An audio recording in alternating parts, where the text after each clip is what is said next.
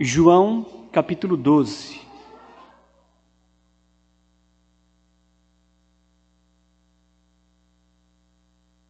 Temos feito a exposição também do Evangelho de João. Estamos na última parte do capítulo 12 e também nesta última parte nós já iniciamos é, a exposição desta perícope e iremos concluí-la com a graça do Senhor nesta noite. Então estamos no versículo 44 do capítulo 12 de João. O resumo do ensino de Jesus. E Jesus clamou, dizendo: Quem crê, quem em mim crê, crê não em mim, mas naquele que me enviou. E quem me vê a mim, vê aquele que me enviou. Eu vim como luz para o mundo, a fim de que todo aquele que crê em mim não permaneça em trevas ou nas trevas. Se alguém ouvir as minhas palavras e não as guardar, eu não o julgo, porque eu não vim para julgar o mundo e sim para salvá-lo. Quem me rejeita e recebe as minhas palavras tem quem o julgue. A própria palavra que eu tenho proferido, essa o julgará no último dia. Porque eu não tenho falado por mim mesmo, mas o Pai que me enviou, esse me tem prescrito o que dizer e o que anunciar. E eu sei que o seu mandamento é a vida eterna. As coisas, pois, que falo, o que eu falo, como o Pai me tem dito, assim falo. Até aqui. Vamos orar mais uma vez. Eu peço a nosso irmão é, Lucas Pimentel que nos conduza ao Senhor na oração, pedindo luz do Senhor para a compreensão da palavra.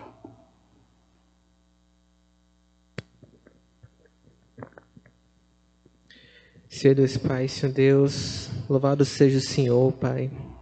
Deus de infinito saber e de poder, Pai.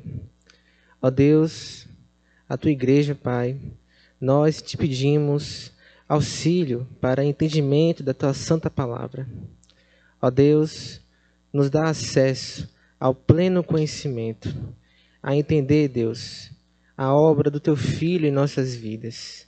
A obra não só de salvação, mas como toda a transformação de nossas vidas. Ó Pai, guia a tua igreja no aprendizado, a ouvir com sinceridade de coração a pregação da tua palavra. Guia, Deus, e abençoa o teu servo, pastor Jean, na pregação e no ensino à tua igreja, Pai. Nos abençoa, Senhor Deus, nesse momento. Ser conosco, Pai. Em nome de Jesus. Amém.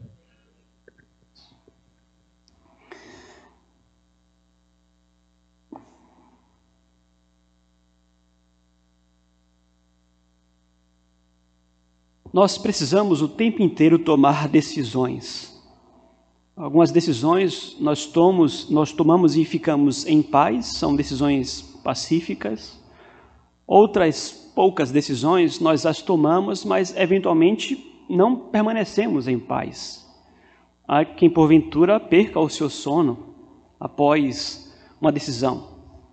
Lembro-me que certa feita, faz um bom tempo já, na minha preparação de um sermão, estudando a palavra de Deus, eu me vi diante de uma decisão.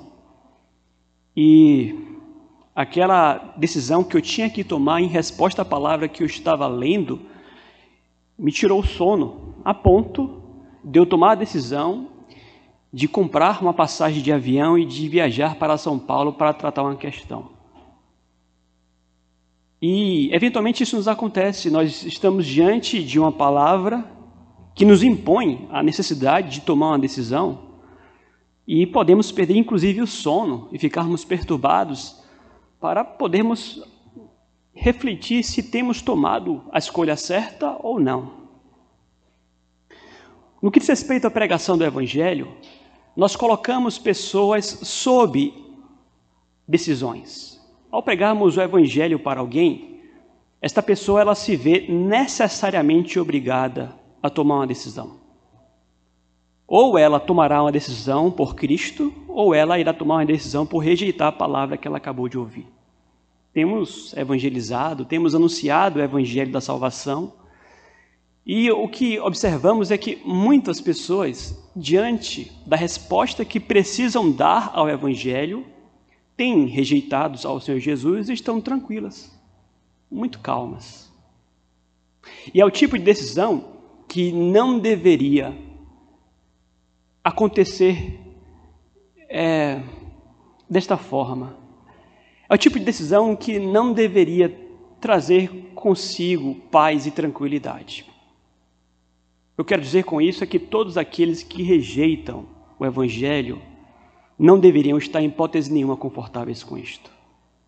Eu digo mais: todos aqueles que rejeitam o Evangelho não apenas não deveriam estar confortáveis com isto, ou dormir em paz com essa decisão, como na verdade, na verdade, na verdade, deveriam estar desesperados. E a pergunta que eu faço aqui nesta noite, como tema para a exposição dessa passagem, é a seguinte: por quê? Porque aqueles que rejeitam a Cristo não deveriam estar confortáveis, mas desesperados. Eu quero trazer então três verdades à luz dessa passagem que irá nos ensinar isto. E essa passagem serve muito bem para este propósito, porque nós estamos aqui a tratar do próprio Senhor Jesus Cristo, que anunciou o Evangelho à sua geração, ao seu povo, e o Evangelho era ele mesmo. E aí nós não podemos imaginar um pregador melhor do que o próprio Deus entre nós. Mas aqui, como nós temos dito, esta aqui é a sua última aparição pública, é o seu último sermão público. Ele está aqui em sua última semana de vida. E em seu último sermão público, ele tem que lidar com pessoas que decidiram rejeitá-lo e estão em paz com isso. E é interessante porque quando Cristo aproveita a ocasião, ele volta novamente para Jerusalém para proferir o seu último sermão, ele aproveita a ocasião para ali mostrar para aquelas pessoas que o rejeitaram que eles não deveriam estar tão em paz assim, não.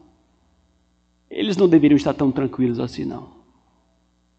Então, a partir desta situação, deste fato histórico, porque isso aqui é história, nós podemos tomar lições do porquê aqueles que rejeitam a Cristo não deveriam estar confortáveis, mas desesperados. Em primeiro lugar, isso deveria acontecer porque, à luz das palavras do próprio Senhor Jesus, vejam, Cristo veio como luz para iluminar aqueles que creem nele. Essa é a primeira palavra que Cristo dá àqueles que o rejeitam estão em paz. Qual é a palavra? Que ele veio como luz para iluminar aqueles que nele creem. Acompanhe comigo, versículo 46. Aqui nós lemos Cristo dizendo: Eu vim como luz para o mundo, a fim de que todo aquele que crê em mim não permaneça em trevas. Veja, o que nós vamos ler aqui em matéria de conteúdo não nos trará nenhuma novidade daquilo que Cristo já ensinara nos 12 capítulos do Evangelho de João. Aqui um resumo, um apanhado, mas não sem ordem e não sem razão. Cristo escolhe os temas principais da sua missão para então advertir pela uma última vez aqueles que lhe rejeitam. E os temas escolhidos por Cristo aqui em seu último sermão são aqueles já conhecidos: o tema da luz, da vida e do julgamento. São temas, aliás, associados uns aos outros: luz, vida e julgamento. E, em outras palavras, o que Cristo coloca aqui para aqueles que estão rejeitando a Ele é a verdade de que eles não estão a rejeitar um homem qualquer. A ideia aqui é a seguinte: possa ser que houvesse, inclusive entre eles, aqueles que rejeitassem a Cristo, tomando Cristo como um grande homem de Deus, como um profeta, e talvez eles pensassem que tivessem já ouvido de Cristo tudo o que deveriam ter ouvido e entendido Cristo como já deveriam ter entendido. Mas Cristo lhes adverte: olha, aqueles que me rejeitam estão rejeitando justamente o único caminho que poderia livrá-los de trevas eternas, trevas, trevas perpétuas. Então ele diz: Olha, eu vim como luz para o mundo. E numa outra tradução nós iremos ler: Eu sou a luz que vinha ao mundo. E aqui Cristo, mais uma vez, assevera o seu caráter divino. Veja, a ideia aqui é de que Cristo já era luz. Já era luz. E essa luz veio ao mundo. Ou seja, ele está aqui, de certa forma, aqui asseverando a sua pré-existência. É como quem diz: olha, vocês não estão a rejeitar um mero profeta, um mestre, um Buda, um Allan Kardec, mais um dos homens iluminados, entre aspas, deste mundo. Eu não vim aqui apresentar luz para vocês, eu sou a luz. Antes que houvesse mundo, eu já era a luz, e a luz veio ao mundo. Então, é como o sol, e falamos um pouco pela manhã sobre isso. O sol é a nossa luz natural, e vejam como ele faz toda a diferença neste mundo. Sem o sol, nós viveríamos no mundo em trevas. Mas aqui a ideia é justamente essa: o mundo está em trevas. Não do ponto de vista físico ou material, mas do ponto de vista espiritual. Então imagine um mundo sem sol. Essa é a situação da raça humana. E Cristo diz: Eu sou o sol. E como o sol natural, quando ele nasce, ele não passa a existir, ele já existia. Ele apenas nasceu e cumpriu o seu ciclo. Cristo diz: Eu sou a luz deste mundo espiritualmente em trevas. Eu vim para dar norte, eu vim para dar rumo, eu vim para trazer salvação, vida eterna. Eu sou a vida eterna de vocês. Profetas e apóstolos, eles poderiam ter se tornado lâmpadas, iluminadas pelo próprio Deus, para irradiar luz sobre os homens, mas Cristo não. Cristo veio como sendo Ele a luz do mundo. Nós lemos aqui, por exemplo, em João 17, na oração sacerdotal durante a liturgia, quando Cristo diz: Olha, Pai, que o Senhor possa glorificar a mim com a glória que eu tinha junto a Ti antes que houvesse mundo. Então, observem, no seu último sermão público, aqueles que o rejeitaram e estão em paz com isso. Cristo lhes lembra: vocês não estão a rejeitar uma lâmpada, vocês não estão a rejeitar um homem, vocês estão a rejeitar a luz que é a única capaz de tirá-los das trevas. E ele diz: Eu sou a luz do mundo. O que significa isso? O, que, o fato de Cristo ser a luz do mundo. Mais uma vez, vejam, ele brilha. O mundo jaz em trevas, mas temos uma luz que brilha. Agora, se por um lado a luz de Cristo tem resplandecido sobre os quatro cantos da terra, e esse evangelho aqui tem sido difundido pelo mundo inteiro, ainda que pessoas sejam iluminadas com esta mensagem, é bem verdade que são iluminadas para valer mesmo, apenas aquelas que creem.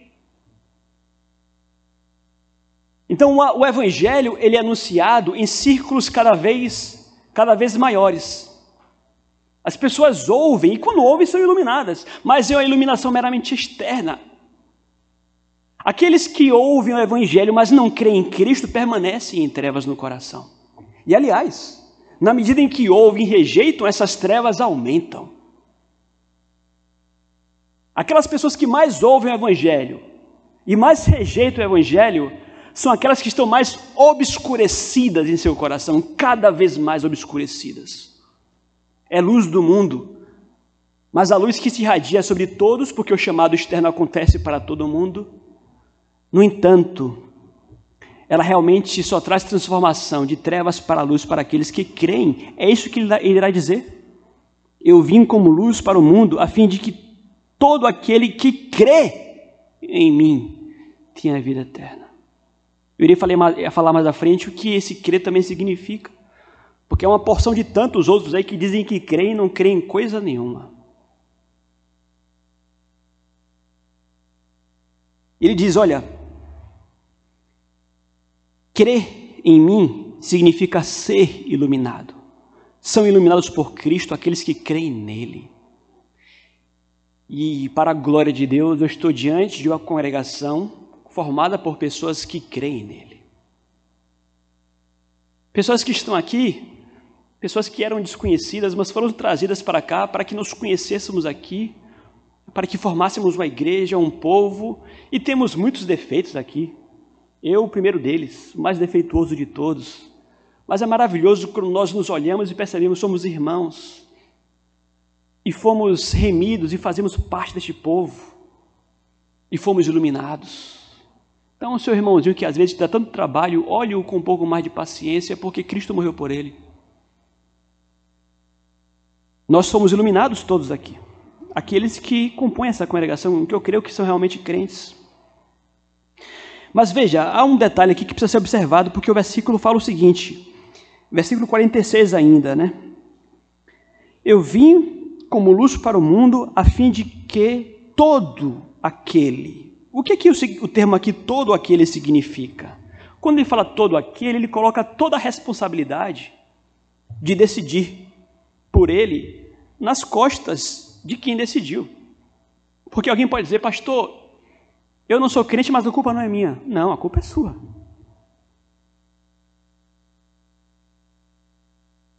Cristo fala que ele foi rejeitado pelos seus, mas o versículo 37, volte um pouquinho, diz o seguinte: Embora tivesse feito tantos sinais na sua presença, não creram nele. Já falamos sobre isso. Veja, a rejeição a Cristo não se deu porque houve alguma falha no próprio Senhor Jesus Cristo, porque ele não foi um bom pregador ou um bom Messias, era Deus entre nós. Já falei aqui para vocês. Então, esse fato de que creem, são iluminados apenas aqueles que creem, coloca toda a responsabilidade de decisão naqueles que optam por crer ou não. Aqueles que rejeitam a luz em Cristo são os únicos culpados por isto. Então vejam, nós temos tido acesso ao Evangelho da Graça. Nós temos ouvido desse tal do Evangelho. E toda vez que você ouve a palavra de Deus, quer você queira ou não, você tem diante de si uma decisão a tomar, e saiba você, toda vez que você ouve e desdenha da palavra de Deus, você é culpado. É isso que Cristo está falando aqui culpado de rejeitá-lo e as trevas permanecem em você. Mas há um consolo, como foi dito aqui, para os cristãos. Se por um lado, né, os que o rejeitam permanecem em trevas, o consolo para os crentes é que aqueles que creem em Cristo não permanecem nas trevas, mas andam na luz. Então, nós não continuamos, aqueles que creem realmente em Cristo, não continuam mais na condição de escuridão perpétua, escuridão espiritual. Nós estudamos hoje pela manhã a união mística com Cristo aqui na escola dominical, uma aula muito boa. Onde nós vimos como nós morremos e fomos ressuscitados com Cristo. Estamos unidos a Jesus. Sim, ainda somos pecadores, mas a nossa condição hoje, queridos, pela graça de Deus, é completamente diferente. O Espírito Santo fez e tem feito um milagre grandioso e extraordinário em nossos corações miseráveis pecadores, ainda somos, mas não se compara à condição em que estávamos mortos, cegos espiritualmente. E veja, repito, méritos do Senhor Jesus, poder do Espírito Santo, a Ele toda a glória. Porque aqueles que rejeitam a Cristo não devem, ser, não devem estar confortáveis, mas desesperados, porque já foi dito, ele veio como luz do mundo. Em segundo lugar, esses não deveriam, em hipótese nenhuma, estar confortáveis, porque o principal propósito da primeira vinda de Cristo foi oferecer salvação. Versículo 47, eu vou explicar o que isso quer dizer. Diz assim: Se alguém ouvir as minhas palavras e não as guardar, eu não o julgo. Porque eu não vim para julgar o mundo, e sim para salvá-lo palavra àqueles que decidiram rejeitá-lo. E aqui é uma explicação muito boa do Senhor Jesus. Cristo diz: Olha, talvez vocês estejam achando que a sua rejeição, a rejeição de vocês a mim, irá redundar em nada. Talvez vocês pensem, ah, crer em Jesus, não crer em Jesus, pouca diferença faz. Eu estou muito bem. Não preciso de Jesus, eu estou feliz. Aliás, a minha vida vai muito bem. E me parece que não crer em Jesus não me causa nenhum perigo, não me coloca em nenhum risco. E Cristo adverte: olha, não é bem assim, não. Há uma razão pela qual você ainda está de pé. Há uma razão pela qual a linha que te mantém vivo não foi cortada ainda e você não caiu no inferno. é a minha paciência. Porque eu não vim para te condenar, eu não vim para te julgar. Não agora. Então, não confundam a minha paciência com impunidade, não confundam, não achem que Deus está sorrindo a você por, por você ter rejeitado o seu filho, que fez-se carne e morreu na cruz para otorgar salvação a todo aquele que nele crê. Cristo explica que a sua vinda ao mundo como Messias se deu e se dará em duas etapas. E, aliás, isso tem causado enorme confusão. As pessoas fazem confusão, rejeitaram a Cristo aqui porque não entenderam que o Messias, que a luz haveria de vir em duas etapas, primeira e segunda vinda. Porque, de fato, o Messias, quando vem em sua primeira vinda, ele não parece Messias. Entrou em Jerusalém montado no jumentinho, um carpinteiro humilde. Não tinha cara, não tinha majestade, não tinha a glória de um filho de Deus. Mas Cristo fala: é assim que tinha que ser, o servo sofredor. Eu vou para aquela cruz pagar pelos pecados de vocês, é assim que tem que ser, mas eu hei de voltar. E o Cristo glorificado não se confunde nem um pouco com o Cristo humilhado. Nós lemos aqui Apocalipse capítulo 1 no, no, no culto pela manhã. Seus olhos ardem como chama de fogo. Da sua boca saiu uma espada afiada. O Cristo que hoje está sentado à destra do Pai não se parece com um carpinteiro humilde. Creiam nisto. Ele fala: Tudo está em paz com vocês, vocês me rejeitam e vocês zombam de mim, porque eles eram capazes de passar pela cruz de Cristo e fazer chacota. Mas não pense é porque existe fraqueza em mim, ou porque eu sou um, um Deus mentiroso e impotente. Não, é porque eu não quero julgá-los. Meu propósito não é esse. Eu vim para salvá-los. Eu vim em minha primeira vinda para outorgar, ou tornar a salvação clara para vocês. E tem muita gente que tem achado graça, tem rejeitado a Cristo e tem achado que Cristo é um fracote. Um fracote. Estão terrivelmente enganados, porque haverá o dia em que iam de prestar contas. E aliás, nós lemos aqui João capítulo 5, quis o Pai dar ao Filho a autoridade de julgar o mundo. Sabe quem é que vai chamar mortos à vida instaurar um tribunal perfeito chamado de tribunal do juízo final é o Senhor Jesus. Nós lemos João capítulo 5. A sua voz os mortos voltarão e ele irá julgar. Eu fico imaginando como é que Cristo irá julgar aqueles fariseus que tripudiavam dele, os soldados que lhe deram bofetadas, vão comparecer diante do justo juiz, Cristo. O verbo julgar aqui, uma vez que ele é contrastado com o verbo salvar, significa condenar. E Cristo esclarece que o seu propósito aqui, o principal propósito da sua primeira vida foi de oferecer salvação. Isso explica muita coisa. Versículo 50 tem relação com o que nós estamos falando aqui. Ele diz: E eu sei que o seu mandamento é a vida eterna. As coisas, pois, que eu falo, como o Pai me tem dito, assim falo. Ou seja, ele falou: Eu estou aqui para oferecer vida eterna. O propósito aqui é esse, não faça confusão. Então, para todos aqueles que rejeitam a Cristo, pensem nisto. Revejam as suas definições e conceitos acerca da pessoa de Jesus e não tratem Jesus como um, fracote, um profeta pobretão e mentiroso. Não. Ele veio nesses termos e nessa condição com um propósito salvar. Terceira e última razão pela qual aqueles que rejeitam a Cristo deveriam estar desesperados. Aqueles que rejeitam a palavra de Cristo serão julgados pela palavra de Cristo. Versículo 48. Quem me rejeita e não recebe as minhas palavras tem quem o julgue.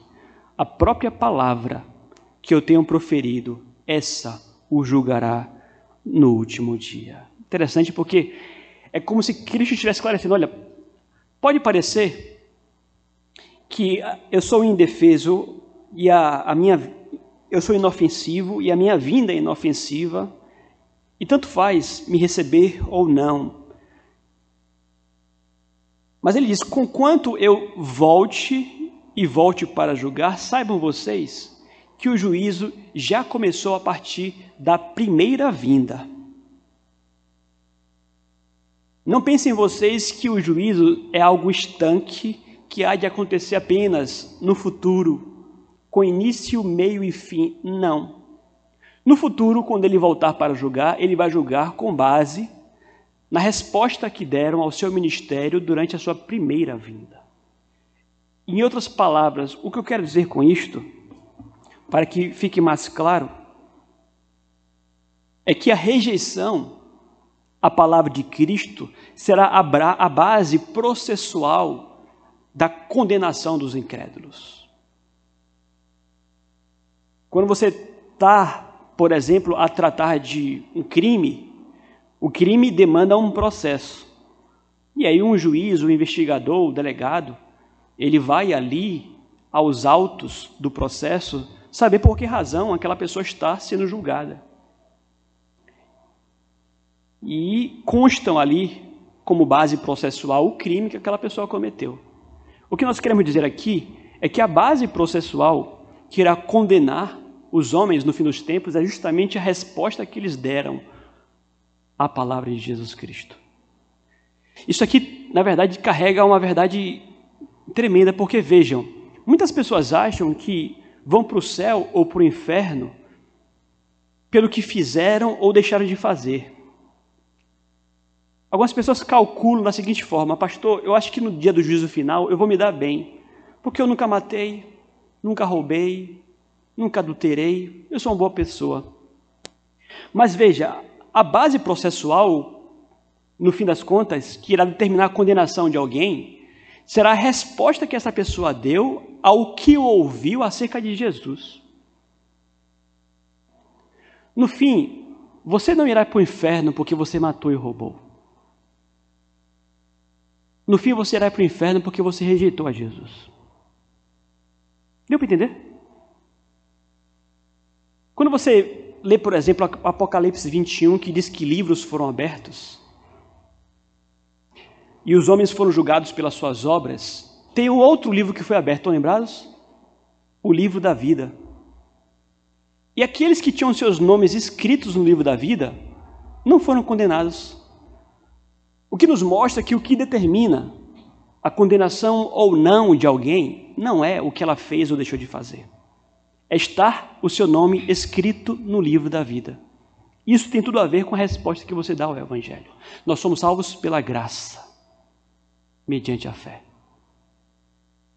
Ou você crê e responde ao Evangelho, entendendo que Jesus é a sua salvação, ou a sua resposta à palavra de Cristo é uma resposta positiva, ou no último dia se abrirá um livro que vai mostrar para você todas as vezes que você ouviu do Santo Evangelho de Deus e o rejeitou.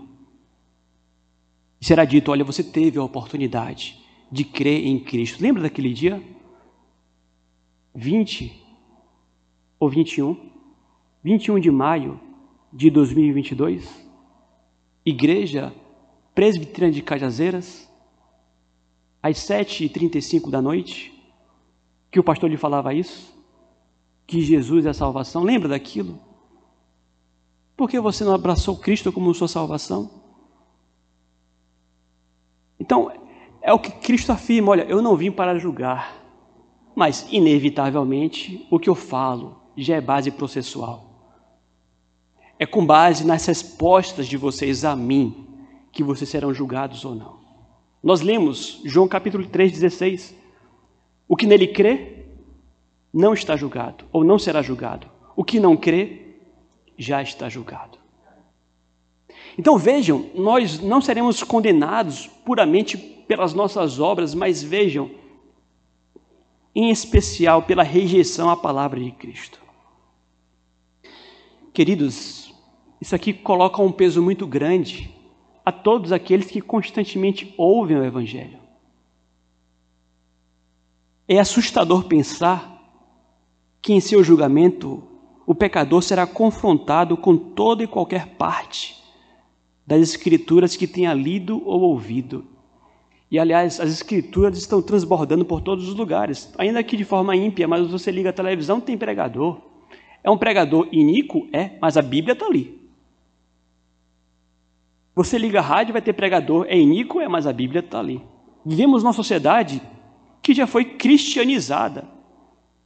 Pós-cristã, a verdade é esta. Mas é assustador pensar que cada um vai responder com base no que no que diz em relação a cada sermão, cada passagem lida da palavra de Deus. A própria palavra rejeitada torna-se então o seu juiz. Amados, nós estamos no capítulo 12 de João. Após 12 capítulos do Evangelho de João, eu pergunto a vocês, todos os que se encontram aqui presentes, você está convicto de que Jesus Cristo é o Filho de Deus? E que morreu na cruz pelos seus pecados e que é a sua única salvação? Temos aqui jovens que precisam tomar decisão por Jesus. Adolescentes, queria que os outros estivessem aqui para ouvir esta mensagem. Semana após semana, nós subimos aqui neste púlpito e pregamos o Evangelho. Então, em termos práticos, o que nós ouvimos aqui é que, em relação ao Evangelho, não existe neutralidade. Ou você é um súdito de Cristo, ou você o rejeitou e tornou-se seu inimigo. Não existe neutralidade. Mas aqui é interessante observar que Cristo fala sobre aqueles que serão condenados. E aqui nós perguntamos quem são estes cuja incredulidade aqui é condenada. E naturalmente, o texto se refere àqueles que têm ouvido as palavras de Cristo e não creem. O texto não está se referindo àqueles que não tiveram acesso ao Evangelho, conquanto tenham base processual para serem condenados, porque o Evangelho se mostra, ou a palavra de Deus se mostra através de outras formas nas, nas vidas das pessoas. Mas é importante que nós entendamos aqui que todo homem será julgado de acordo com a dispensação da luz que recebeu. Tem muitas pessoas que, sob o argumento por amor às trevas, rejeitam a Cristo porque se perguntam, ó oh, pastor, e aquela pessoa lá, nos ricões do mundo, que nunca ouviu o Evangelho? Querido, não use isso como desculpa, porque nós temos um justo juiz e tenha a certeza de que ele não erra. E tenha certeza de que cada qual vai ser julgado com justiça. E a justiça será, como é que eu diria, perfeita e apropriada a cada um. E a verdade é a seguinte: todo homem será julgado de acordo com a dispensação da luz que recebeu. Aqueles que mais ouviram do Evangelho foram mais iluminados. Os que menos ouviram foram menos e serão julgados de acordo. A palavra aqui pesa, em especial, sobre nós que temos ouvido. Sobre eles, nos tempos de Jesus, geração adúltera, como dirá o Senhor Jesus Cristo, sentiram, viram o Espírito Santo ali debaixo do nariz deles, rejeitaram. E aqui nós observamos que em seu último sermão, o que encontramos aqui da parte do Senhor Jesus Cristo envolve uma ameaça. Porque o Evangelho, ele nos confronta, o Evangelho nos traz a ameaça. Cristo coloca aqui a ameaça do inferno. E ele faz com esse propósito, para que aqueles que estão rejeitando não fiquem confortáveis como estão. Não se vangloriem, ah, nós vencemos ele, nós não precisamos dele. Ah, o cristianismo há de morrer, vamos matar a igreja, vamos perseguir os cristãos, são fracos, impotentes. Olha, a palavra é essa. Não brinque, João Calvino, comentando essa passagem, dirá o seguinte: Ardendo com profundo desejo de promover vossa salvação, não me abstenho de exercer o meu direito de condenar-vos, e me empenho inteiramente em salvar o que está perdido. Porém, não creio que tendes escapado das mãos de Deus, pois ainda que eu retenha inteiramente a minha paz, a palavra por si só, a qual tendes desprezado, é suficiente para julgar-vos. Uma linguagem difícil, mas ele diz: olha, é, é como se Cristo estivesse dizendo para eles: olha, eu estou aqui empenhado em salvar vocês. Mas não confundam este meu empenho como se vocês fossem, ao rejeitar-me, escapar do justo juízo divino. Ele virá. E é justamente a rejeição à minha palavra que irá condená-los. Preste atenção. Então, observamos aqui que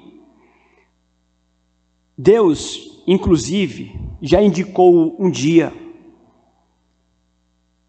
e adiou a sentença até este dia para todos aqueles que rejeitaram a Cristo com desdém. Para os crentes, mais uma vez, um consolo. Porque, ainda que nós, enquanto crentes, sejamos perseguidos, rejeitados e tripudiados como sendo os estúpidos do mundo, ainda que sejamos terrivelmente condenados pelo mundo, nós podemos hoje contar com a certeza de que, que somos absolvidos no céu. Então não importa, é o que Cristo mostra aqui, as aparências momentâneas. Quem não crê já está julgado. O que não crê não será julgado. O que, o que crê não será julgado. Então, o veredito, na verdade, ele apenas será declarado numa promulgação, como nós chamamos de escatológica, reservado para o último dia. Então vejam, Cristo suspendeu o seu juízo graciosamente para realizar o seu trabalho de salvar. Mas haverá um juízo. E falamos agora há pouco, na reunião dos homens, que o ser humano ele não quer acreditar nisto.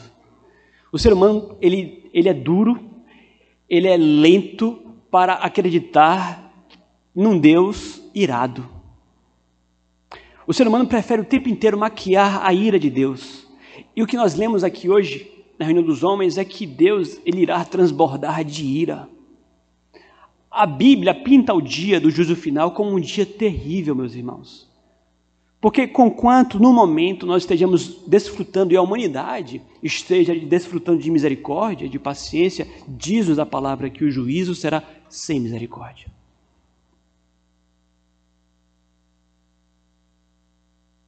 O juízo será sem misericórdia. Não há misericórdia no inferno.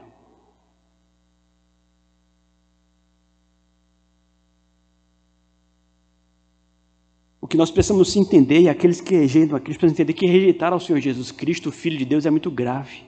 Porque não há nada mais terrível do que a paciência e a graça de Deus menosprezadas. Deus amou, Deus enviou o seu Filho, Deus tem dado, Deus tem abençoado, Deus tem sido paciente, paciente, misericordioso, gracioso. O Eterno fez-se homem. E os homens o crucificaram e ainda insistem em rejeitá-lo. Esses dias eu conversava com Daniela em culto doméstico, observando o seguinte: por que será que Cristo ascendeu aos céus, né? Morreu, ressuscitou, mas voltou ao Pai.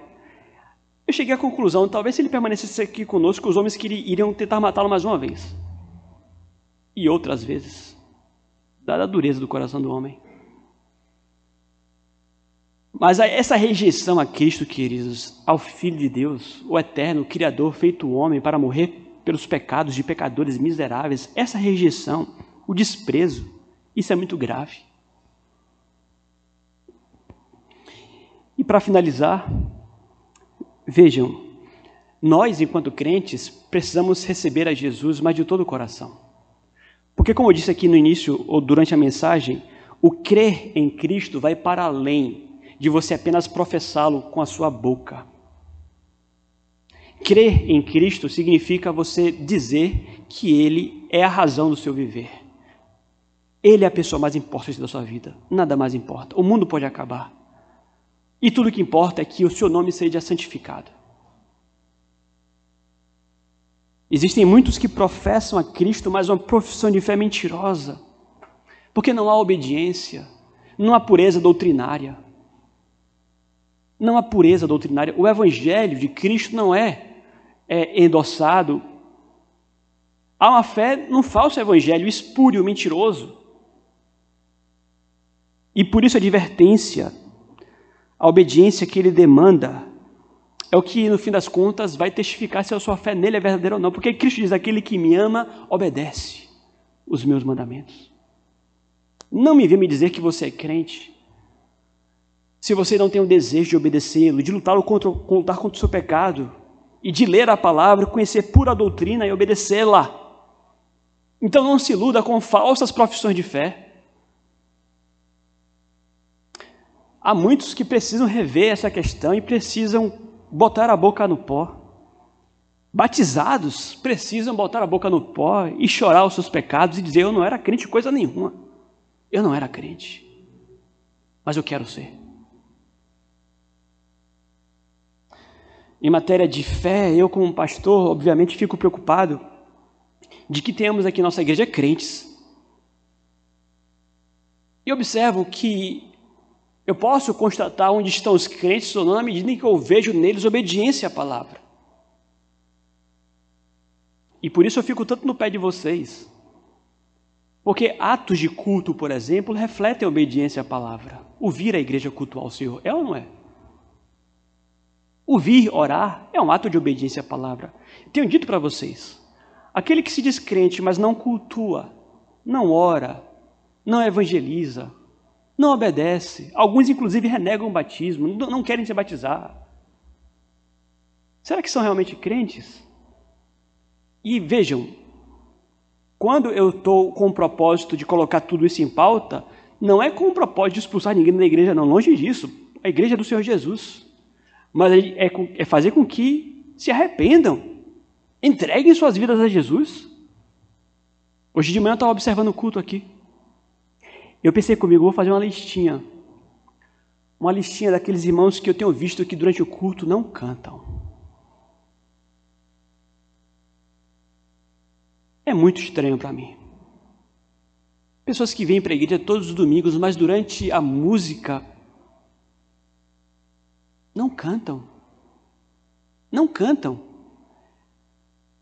Isso para mim é um forte indício, um fortíssimo indício de que não são crentes.